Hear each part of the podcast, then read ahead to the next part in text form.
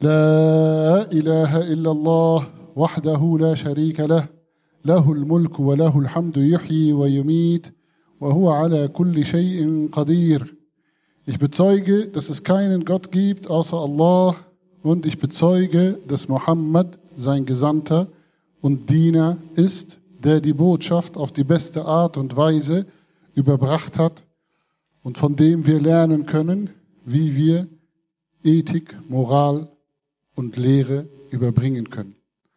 Möge Allah mit ihm zufrieden sein und möge er mit seiner Familie zufrieden sein und möge er mit uns zufrieden sein, inshallah.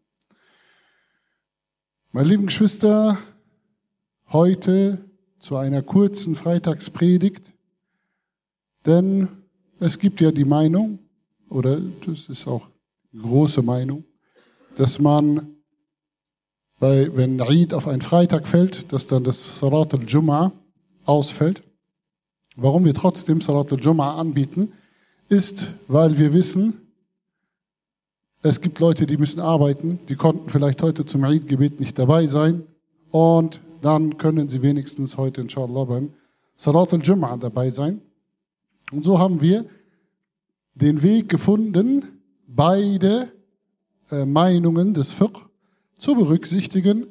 Wir machen ein Salat al-Eid, was heute sehr groß war, sehr voll war, mashallah. Und wir mussten sogar noch ein drittes Salat al-Eid machen, weil einfach 300 Leute nicht mit uns beten konnten, weil einfach das Gelände voll war. Und wir bieten auch nochmal Salat al-Jum'ah an für diejenigen, die heute Morgen nicht dabei sein konnten, auf dass sie auch was von den Segnungen dieses Tages mitbekommen. Und Alhamdulillah, ihr seht ja noch draußen, sind die Segnungen da in Form unserer Gemeinschaft, in Form, dass wir uns treffen, in Form, dass wir miteinander uns vernetzen, uns kennenlernen. Alhamdulillah. Und so hat jede Ibadah ihre Segnungen, die sie auf ganz, ganz vielen Ebenen und auf ganz, ganz vielen ja, Dimensionen verteilt. Und wir kommen jetzt aus der Ibadah des Fastens, aus dem Monat des Ramadan, der vor allem für uns in dieser Zeit,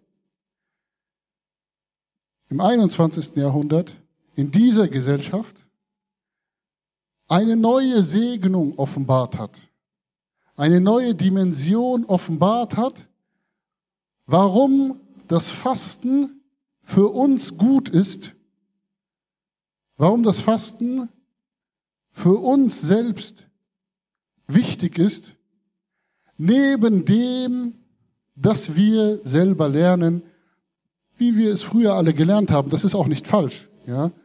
Die ganzen Gründe, die gelten alle. Aber Allah bringt neue Gründe auch hervor. Die Gründe, die wir gelernt haben, waren, dass wir Disziplin lernen, dass wir verzichten können, dass wir Selbstkontrolle lernen, dass wir Solidarität mit den Armen haben, weil wir spüren, wie es den Armen geht und so weiter und so fort in dieser Hinsicht. Aber heutzutage offenbart das Fasten noch etwas anderes. Denn wir leben in einer Überflussgesellschaft. Wir leben in einer Gesellschaft, die von allem zu viel hat und zu viel anbietet und uns auch dazu drängt, von diesem noch mehr und mehr zu konsumieren.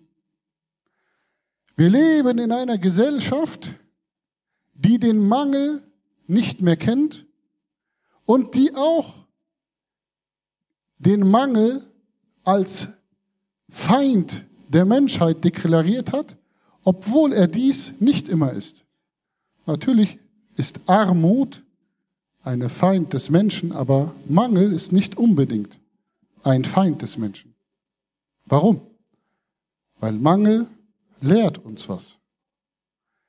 Und Überfluss bringt uns dazu, dass wir süchtig werden. Wir glauben, in der islamischen Gelehrsamkeit sagt man, dass Al-Qalb al-Insan, das Herz des Menschen, ist der Sitz der Seele des Menschen, auf Arabisch Ar-Ruh. Ar-Ruh heißt wörtlich der Hauch, es ist der Hauch Gottes in uns. Und es ist der Sitz von An-Nafs. Viele Koranverse drehen sich um diese beiden Wörter, vor allem um An-Nafs. Und An-Nafs steht unter anderem für die Begierden und für die Triebe. Und die islamische Position ist, dass diese Begierden und Triebe nicht an sich schlecht sind. Die sind notwendig. Die sind wichtig. Die haben eine Funktion. Die haben eine Rolle. Nämlich, sie sorgen dafür, dass wir überleben. Sie sorgen dafür, dass wir gesund bleiben. Sie sorgen dafür, dass wir uns vermehren. Sie sorgen dafür, dass wir manchmal mutig sind, manchmal Angst haben, Gefahren erkennen. Angst zum Beispiel ist dafür verantwortlich, dass sie überhaupt Gefahren erkennen können. Und so weiter und so fort. Das heißt, sie haben eine Funktion, sie haben etwas Gutes. Aber im Koran wird ja ein Nefs ganz häufig in einem schlechten Zusammenhang und einem schlechten Licht erwähnt. Warum? Weil dieses Nefs, diese Begierden, diese Triebe neigen dazu, maßlos zu werden. Oder im Deutschen ist das Wort im Begierde, Gier ist da drin. Sie neigen dazu, gierig zu werden. Das heißt, du gibst ihnen, du gibst ihnen ihr Recht, du gibst ihnen, was sie brauchen, aber sie wollen noch mehr. Und du isst etwas und es befriedigt dich und es macht dich satt und es gibt dir Kraft, aber weil es dir geschmeckt hat, willst du, sagt sie, gib mir noch mehr. Aber dieses Mehr ist schlecht für dich. Dieses Meer macht dich kaputt.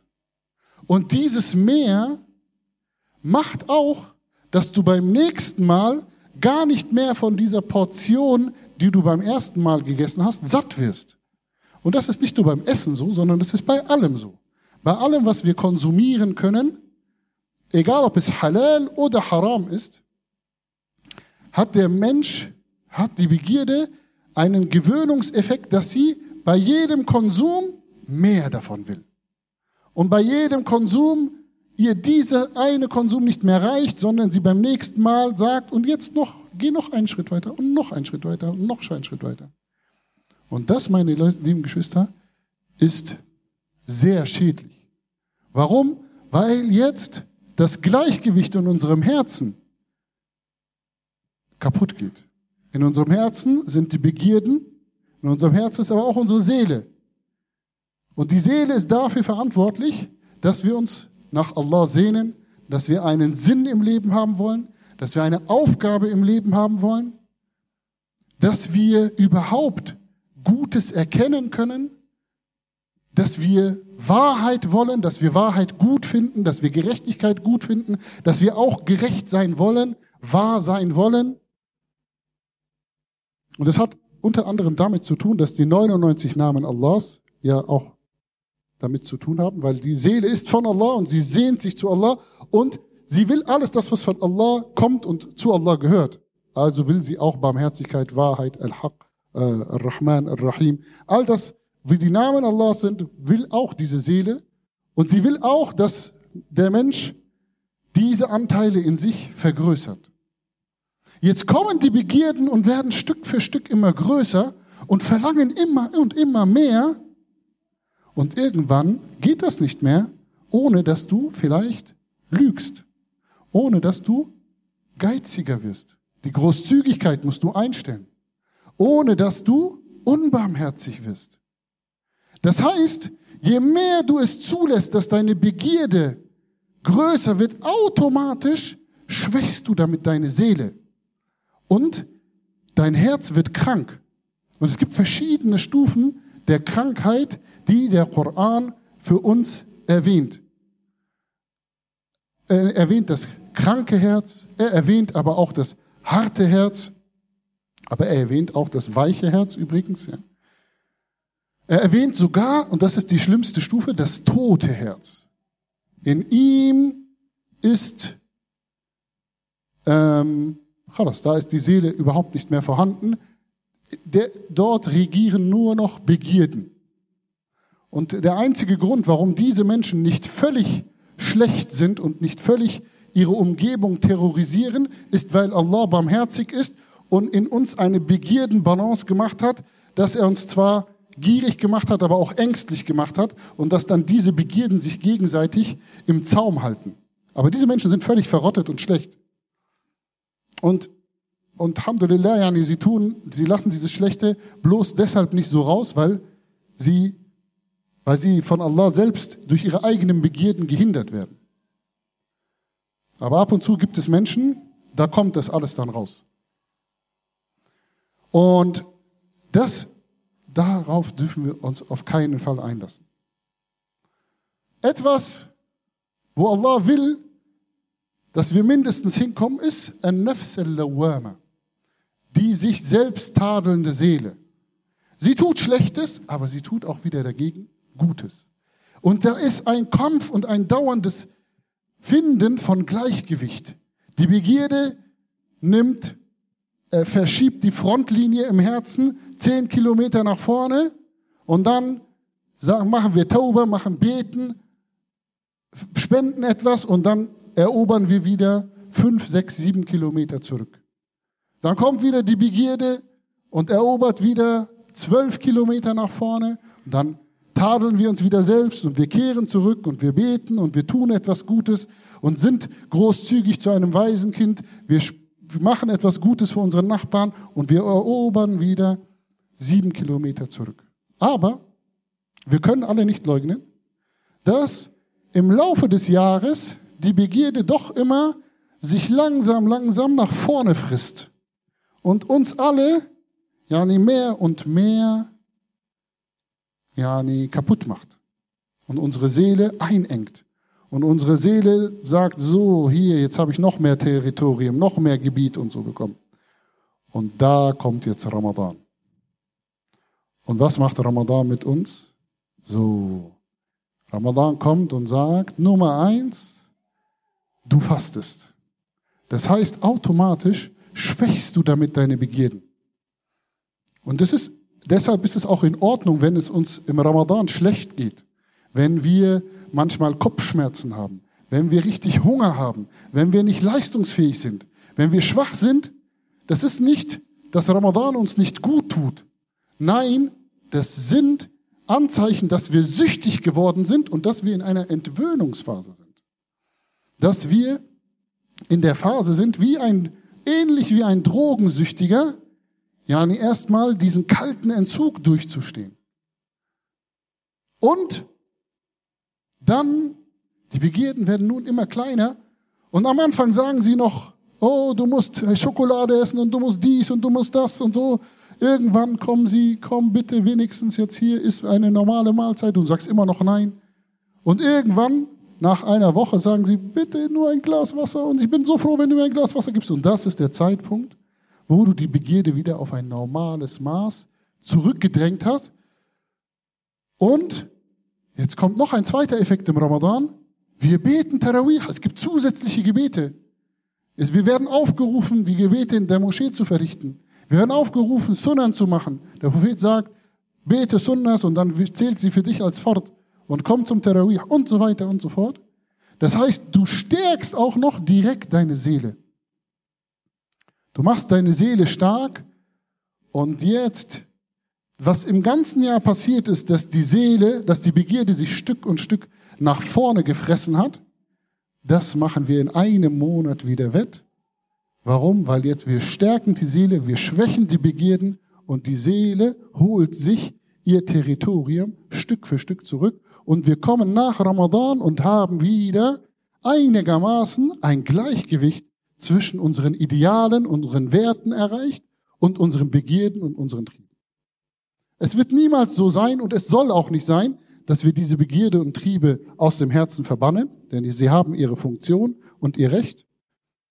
Aber wir dürfen auch niemals zulassen, dass unser Herz krank wird und dass unsere Seele nur noch ein kleines Teil in unserem Herzen hat.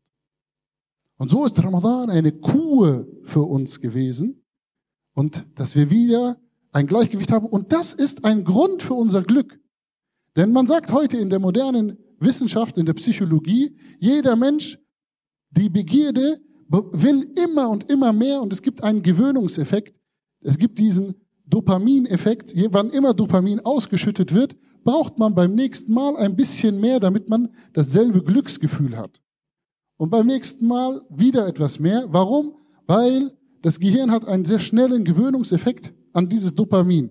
Immer wenn du dich mit irgendetwas glücklich machst und dieser Dopamin ausgeschüttet, dieses Dopamin ausgeschüttet wird, ähm, braucht das Gehirn beim nächsten Mal ein bisschen mehr, um dasselbe Glücksgefühl zu erreichen. Und das, deshalb eskaliert auch unser Konsum von allem Möglichen und wir werden nicht mehr so glücklich später von demselben, was wir uns am Anfang so gut getan hat oder geschmeckt hat oder was auch immer. Und die ein, der einzige Weg, das wieder rückgängig zu machen, ist zu verzichten, ist das Leid auszuhalten und so diesen Entzug durchzustehen, sodass das Dopaminlevel wieder zurückgeht und dann man sich wieder über ein Glas Wasser freut, wie ein kleines Kind und sagt, boah, ich wusste gar nicht, dass Wasser so gut schmecken kann. Ich wusste gar nicht, dass es so lecker ist, dass es so gut tut. Wasser, was ich immer, wo ich immer gesagt habe, oh, es muss sein, ich will Cola, ich will Fanta, ich will dies, ich will das. Auf einmal ist es wieder, und wenn man dann die Cola trinkt, ist sie einem viel zu süß und so weiter und so fort. Ihr kennt diese Effekte. Aber diese Effekte sind in der modernen Welt Gold wert. Weil das ist der einzige Weg, wie der Überfluss uns nicht kaputt macht indem wir uns von diesem Überfluss trennen und es aushalten, das Leid aushalten, von diesen Drogen Abstand zu nehmen.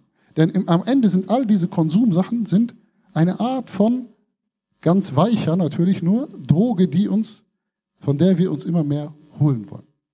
Und in diesem Sinne kann man modern sagen, ist, hat uns Allah einen Monat gegeben, der ein Detox-Monat ist. Das, was jetzt die ganze Zeit überall propagiert wird, du musst einen Detox von deinem Handy machen, du musst Detox von Essen machen, du musst Detox von dem, von dem, von des machen. Warum? Damit du psychisch gesund bleibst, damit du auch körperlich gesund bleibst. Das hat Allah uns schon vor 1400 Jahren gegeben und das zeigt sich erst jetzt, wo wir in einer Zeit und in einer Gesellschaft leben, die so einen Überfluss hat. Der Prophet sallam lehrt uns, dass es am Jum'a am Freitag eine Stunde gibt, an dem Allah kein Dua zurückweisen wird, so bitten wir Allah um Vergebung. Vielleicht treffen wir mit unserem Dua genau diese Stunde. أعوذ بالله من الشيطان الرجيم بسم الله الرحمن الرحيم Alles Lob gebührt Allah, dem Herrn der Welten.